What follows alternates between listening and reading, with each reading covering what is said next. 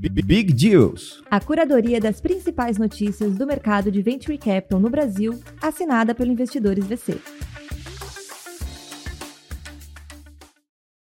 Olá pessoal, sejam muito bem-vindos ao Big Deals, o podcast que reúne as principais notícias do Venture Capital do ecossistema brasileiro de startups para você ficar bem informado ao longo da semana. Meu nome é Muripinho, sou fundador do Investidores VC e ao meu lado está o time Investidores VC. Excepcionalmente hoje está aqui na edição, captura e etc. Alisson ao nosso lado e aqui na minha frente Aninha, Ana Flávia aqui, coordenando nosso podcast, nossa rede de comunicação. Bom dia, Aninha. Bom dia, Muri. Bom dia aos nossos ouvintes.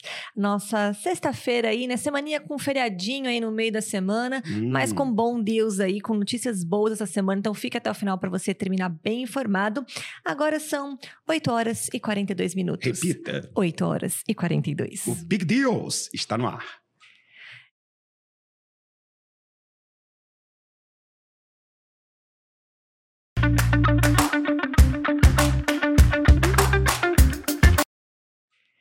E vamos abrir as notícias dessa sexta-feira, voltando para o segmento de fintech. Olha, voltou a bater carteirinha aqui nas nossas notícias nessas últimas semanas. Matéria do Startups, jornalista Leandro Miguel de Souza. Em Series A, DataRudder levanta 10 milhões de reais com L4 da B3 e BTG. A DataRudder é uma fintech de soluções para prevenção de fraudes via Pix e anunciou essa semana a captação de 10 milhões de reais em uma rodada Series A, liderada pela L4 Ventures Builder, que é o fundo de investimento independente independente criado pela B3. O BTG Pactual, que também havia investido na empresa por meio do seu programa de aceleração, também acompanhou o deal.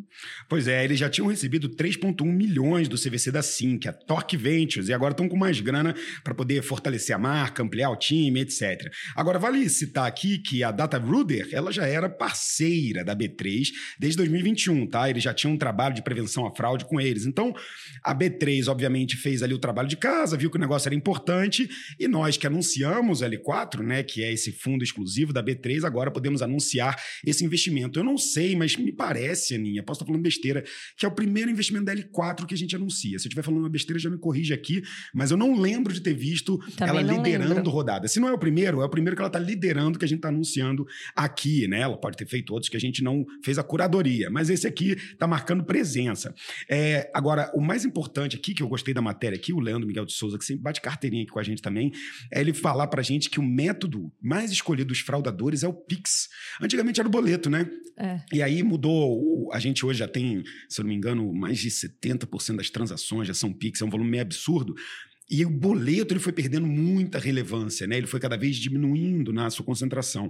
E aí o Pix acabou sendo o lugar dos espertinhos, principalmente porque ele possibilita qualquer valor. É tão fácil aplicar um golpe. Eu acho que eu vou até tentar um desses, mandar, sei lá, para meus tios, gente, estou precisando aí de 50 pratas, etc. E o pior é que todo mundo cai, né, cara? Até gente na minha família já caiu em golpe do Pix. Então, cara, isso aí é realmente um problema, tá? Só para você ter uma ideia aqui, mais de 20% da população já sofreu algum golpe com Pix. É um número grande, né? muito grande. Muito, muito grande.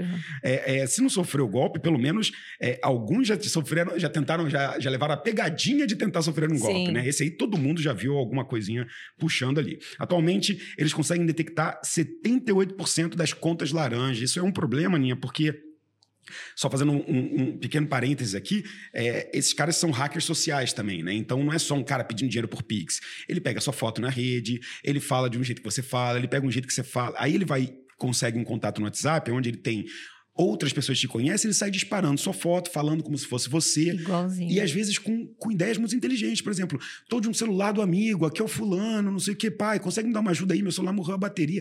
Ou seja, as pessoas que estão do outro lado não sabem o que estão enfrentando. Isso é surreal. Muitas delas, Aninha, para poder terminar o golpe, o que, que eles fazem? Abrem contas bancárias, né? Você tem que receber num Pix. Então, o grande gargalo disso aí é Dá para verificar antes desse Pix ser feito se essa conta é uma conta legítima ou não? Se isso já acontecesse, se fosse uhum. do Banco uhum. Central, não teríamos a maioria dos problemas. Mas uma das contas partidas do Pix é você poder abrir ele de uma forma muito fácil. Então você consegue abrir um Pix no Mercado Pago, você consegue abrir um Pix no PicPay, em qualquer lugar. Então, ao detectar 80% das contas laranjas, uma grande parte do problema já vai embora. São essas contas criadas para fraudes. Eles conseguem pegar até 80% de fraudes em Pix com 99% de aprovação. Ou seja, das 100% de transações que passam por eles, 99% são aprovadas, 1% cai nesse problemão aqui que eles estão conseguindo resolver. Bem bacana, porque a gente sabe a importância que tem o Pix na economia hoje em dia, como o Brasil é protagonista disso Sim. no mundo todo, mas se a gente não conseguir entregar essa segurança para o consumidor final, vai acabar sendo regulado demais, vai acabar passando por muita alteração e deixando de ser tão dinâmico e bacana quanto é. Essa facilidade, né? Essa cybersecurity que a gente sempre fala. Muito Semana forte. passada, é isso, meu pai recebeu minha foto, meu emoji, meu pai falou, era o jeito que você então, escreve. Então, é, é sorte que ele esperto já me ligou e falou, Ana, era falando que eu tinha trocado meu, minha operadora do celular, anota aí meu novo número, Cara, troquei a operadora. Bizarro. Ele me ligou, ele é você? Eu falei, não, ele já bloqueou, mas é. nisso... É, sabe-se lá se alguém deu 50 pratas, é. Vai na, vai na onda. E seguindo as nossas notícias, não poderia faltar aí um pouquinho de inteligência artificial, batendo também carteirinha aqui no nosso Big Deals. Matéria da Pegrin, da jornalista Sofia Issut. Startup Fractal recebe 50 milhões de reais para expandir na América Latina e na Europa. A Fractal é uma startup de gestão e manutenção de ativos na nuvem que usa inteligência artificial e anunciou essa semana seu aporte de 10 milhões de dólares, o que daria aproximadamente 50 milhões de reais. E com esse dinheiro, a empresa busca consolidar sua liderança no setor e expandir sua atuação na América Latina e Europa. Pois é, eu acho que cada vez mais, Aninha, se não é inteligência artificial, cada vez mais a gente vai ver esse puxadinho ali depois. É. A startup de gestão e manutenção de ativos na nuvem. Poderia acabar aí com inteligência artificial. Ou seja, se você tem inteligência artificial, tem que usar mesmo, porque está na moda. Então, a Fractal está mandando bem em realmente colocar isso. Se tem inteligência artificial, vamos colocar, porque o pessoal gosta da palavra. Eu também gosto, eu sempre dou uma olhada com mais atenção quando tem inteligência artificial. E realmente, eles agora estão consolidando a posição deles. Só para você ter uma ideia, Aninha, eles já são mais de 1,5 mil clientes multinacionais. Tem nessa carteira deles clientes como Renault, Embraer e até a Shopee, aí, a queridinha da galera que gosta de fazer as compras online.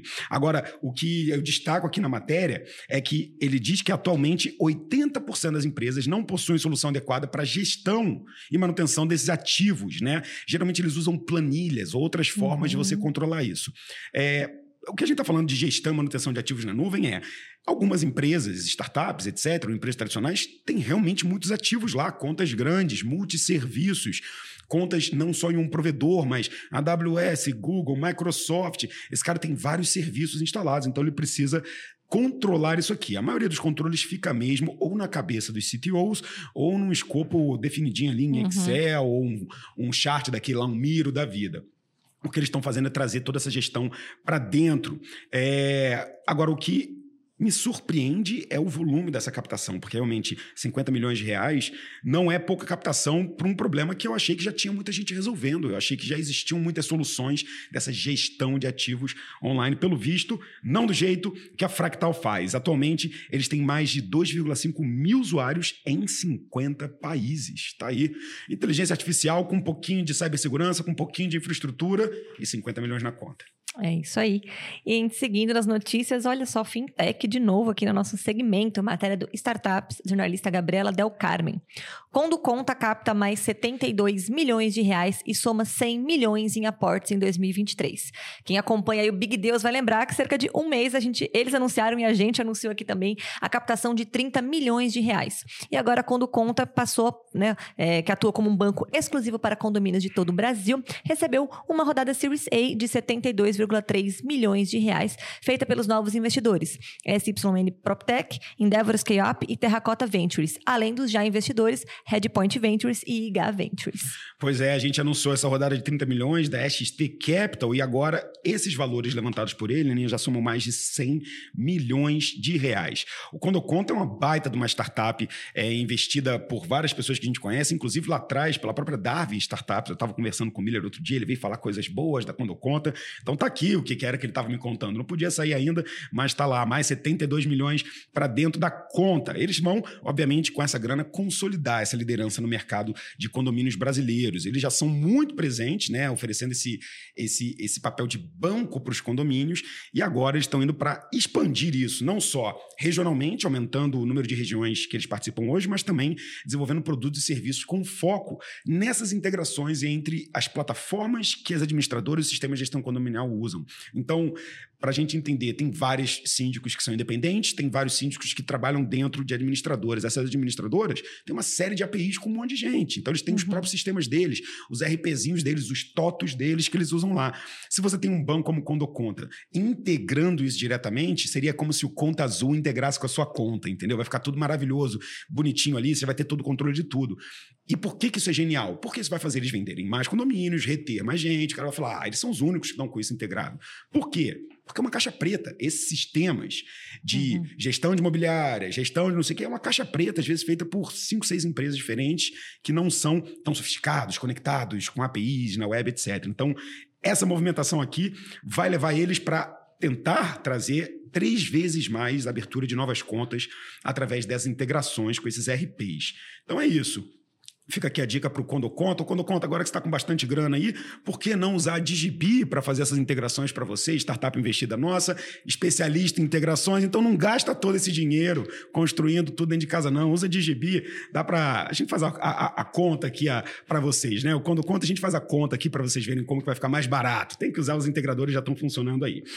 Fora isso, em 2022, eles também conseguiram investimentos para abrir os FDICs deles, tá? Então, eles abriram dois FDICs, um de 20 milhões e um de 50 milhões. Por que, que isso é legal, Aninha? O FDIC não é um dinheiro para eles, né? O FDIC é uma captação que eles fazem para emprestar esse dinheiro.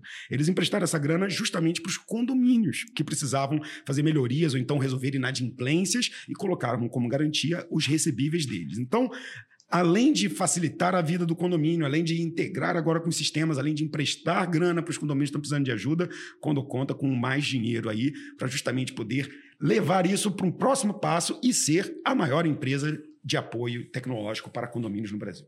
É isso, vamos continuar acompanhando. Esse foi o sétimo investimento recebido pela Fintech na sua história, então vamos acompanhar os próximos aqui no Big Deals. E você, que é nosso ouvinte fiel, vai ficar por dentro de todas essas novidades. Sou grande fã do, do, do Quando Conta, grande fã. E agora vamos falar de um M&A que aconteceu essa semana, matéria do Startups, também do jornalista Leandro Miguel de Souza.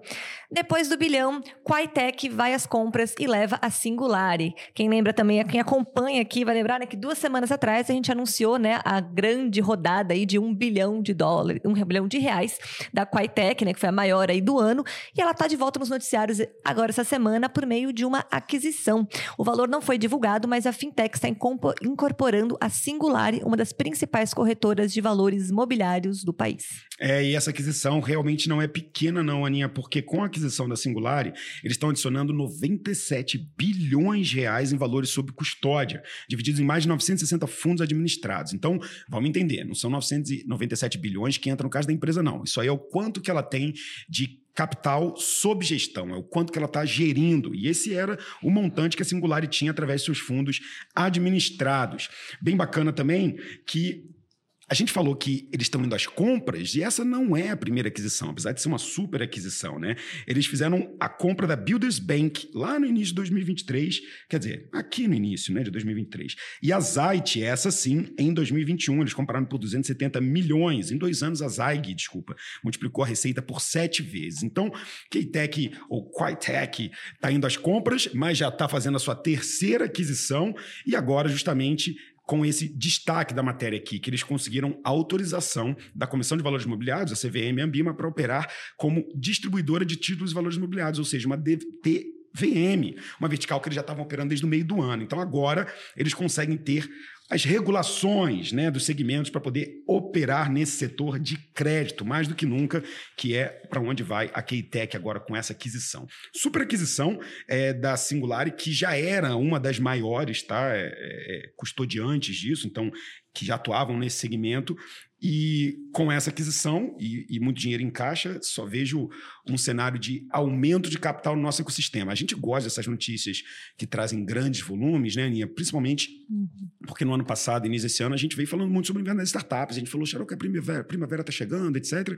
As notícias de volumes mostram para a gente que a gente está sentindo o mercado com um pouco mais de aderência ao risco do que estava 12 meses atrás. É, inclusive, na semana passada a gente comentou a matéria da Distrito que outubro foi o melhor mês, né, em números de deals ali, a gente está tendo essa retomada e que os pré-seeds e seeds foram aí um grande destaque Sim. no nosso mercado, é o que a gente tem falado, né, ali na garantia, né, quem está no começo de jornada e não os grandes cheques. Sim. A gente teve a Equai como esse recorde é, do ano, né? E a, e, a, e a, gente fala isso desde o início da crise lá atrás, né? Quando a gente veio o inverno das startups, a gente fala essa é uma crise predominante no, no scale-up, né? Em quem está no late uhum. stage. O, o, early stage, ele se adequou muito rápido, ele se adaptou rápido. É, com seus custos, e isso deixou eles agora numa posição mais vantajosa para buscar capital. Exatamente. E falando em dinheiro aí no mercado, a nossa última matéria da semana fala um pouquinho sobre isso aí de fundos de investimento. Matéria também do Startups, da jornalista Gabriela Del Carmen. De olho no pré-seed, Inventivos injeta 3 milhões de reais e prevê dobrar aportes em 2024. A Inventivos é uma plataforma de formação, conexão e investimentos em empreendedores e investiu 3 milhões de reais em startups nesse segundo semestre de 2023. A ideia é que o plano é dobrar os investimentos para 2024, seguindo uma estratégia com foco em negócios de base tecnológicas e estágios pré-seed. E você vê como que o Big Deals ele traz notícias imparciais, né? Porque eu estou dando notícia até agora de uma concorrente nossa aqui, de certa forma, porque Inventivos ela faz justamente esse meio de campo que a gente gosta aqui também, né? De conectar os investidores com os Sim. empreendedores. A grande sacada deles, eles começaram mais para esse lado dos empreendedores e agora a trouxeram essa possibilidade de poder investir e formaram essa rede de anjos deles, a Inventivos Angels. Muito bacana, sete meses atrás, e já fizeram alguns investimentos. Eles estão com essa meta de aumentar para o ano que vem, assim como nós também, né? Sabemos que é, é, 2022, o final dele, principalmente, foi mais complicado, a gente estava falando agora, 23 foi uma recuperação boa, e agora a gente vê no último quarto as coisas acelerando. Então, 24 é um ano para a gente realmente ter esse movimento do segundo semestre é, é, sendo continuado. É, a gente reforçou muito aqui que, ao longo dos episódios, que quando realmente o mercado está andando um pouco de lado, e aí você tem mais juros, melhores opções de renda fixa, etc., esse capital vai, vai, vai cair um pouquinho das startups. Mas essa queda de liquidez é o que faz as startups trazerem deals um pouco mais justos, é, faz os deals virem um pouco mais é, racionais. Então, foi um excelente momento de compra, de bons valuations. Eu espero que se mantenha ainda assim antes da gente entrar num novo hype, que eu acho que vai ser mais para 25 por aí. Então, hoje, eles estão aqui com essa nova fase de vida, investindo em startups também, porém, com um olhar um pouco diferente, tá? Eles estão com olhares mais focados em Nordeste Norte e empresas que estejam nessa linha do SG ou da Creator Economy. Então, de certa forma, tem uma certa pegada, tem uma certa pegada de impacto Sim. o trabalho que a Inventivo está fazendo e é por esse motivo que merece o nosso destaque. Tudo que está trabalhando aqui no SG, a gente sempre reforça isso que a gente gosta de falar e vai falar, sendo é, é, competidor ou concorrente ou não. E no nosso mercado não existe muito isso. A gente sabe que o investimento anjo ainda é menos do que 6% de penetração nos investidores. Então imagina o quanto de mercado que ainda tem, tem que vir mais gente investindo anjo para todo mundo conhecer mesmo. 30% do time é uma exigência deles, né, dos times investidos ou dos fundadores, deve ser formada por pessoas de grupos subrepresentados. Ou seja, um trabalho bem bacana aqui que a Inventivos começou a fazer e principalmente Nordeste e Norte, que tem uma baixa concentração de investidores anjos. A gente fez um roadshow pelo Nordeste é, esse ano e a gente viu o quanto que realmente existe a necessidade de se criar essas outras redes de investidores. Então fica aqui o nosso grande abraço, nosso grande incentivo para Inventivos e a gente está aqui para trocar uma ideia, bater um papo sobre o portfólio sempre que for é, uma oportunidade bacana para a gente analisar junto, vai ser um prazer. É isso, essas foram as nossas notícias dessa semaninha, mais curtinha aqui de deals, mas com bons deals, com bom mercado, aquecimento. Acho que a gente fez esse overview aqui ao longo do episódio. É, a gente vai terminando hoje por aqui. Gustavo Brigato está lá cobrindo o Web Summit, então ele não vai poder fazer o comentário da semana, mas também se você quiser acompanhar um pouquinho o que está acontecendo lá no evento em Lisboa, é só entrar no Startups, que lá ele mostra tudo para vocês. Mas semana que vem ele está aqui de volta com a gente e nós também de volta semana que vem com as principais notícias para você. Lembrando que estamos o quê? Amor, reta final aí de Fundadores VC? Estamos em reta final do Fundadores VC, que vai acontecer dia 1 e 2 de dezembro. E para quem ainda não conhece Fundadores VC, é a melhor oportunidade para você aprender tudo que você tem que aprender para captar sua próxima rodada de investimento. Então, se você está pensando em captar no início do ano, amor, quero começar minha rodada ali em março, fevereiro, você tem que começar agora. Você tem que fazer o Fundadores VC agora para você saber exatamente o que você tem que começar a preparar antes. Uma rodada de investimento ela não leva menos do que seis meses, mas a parte que você coloca para fora na rua é bem menor, dois a três meses. Tem um trabalho que você tem que começar antes, tem todo um roadmap, tem deal flow que você tem que fazer dos anjos. Vamos botar para dentro aí esse pipeline, trazer essas oportunidades, deixar esse deck afiado, dois dias de imersão, onde você vai aprender tudo para sair na frente das outras startups e conseguir o seu cheque. Então, Fundadores VC, se você quiser saber mais, é só acessar fundadoresvc.com.br ou acessar o nosso perfil arroba investidores VC. Eu te espero lá. É isso aqui nos nossos comentários também você vai encontrar o link direto para você ir lá e aproveitar esses nosso reta final aí de vendas. Está acabando já as vendas para a gente garantir a sua participação no Fundadores. É isso, espero que você tenha gostado do nosso episódio. Lembrando que a gente está disponível em todas as plataformas. Então a gente está no Instagram, a gente está no YouTube, no TikTok. Estamos também ali com cortes nos episódios em todas essas plataformas também. Então não deixe de acompanhar, seja em vídeo ou em áudio, e recomendar e indicar o Big Deals para quem também quer ouvir, ficar por dentro aí das notícias, que isso nos ajuda muito. É isso, uma boa sexta-feira para vocês. Boa sexta, Muri. Boa sexta, Ninha.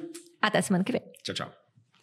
Big Deals. A curadoria das principais notícias do mercado de Venture Capital no Brasil, assinada pelo Investidores VC.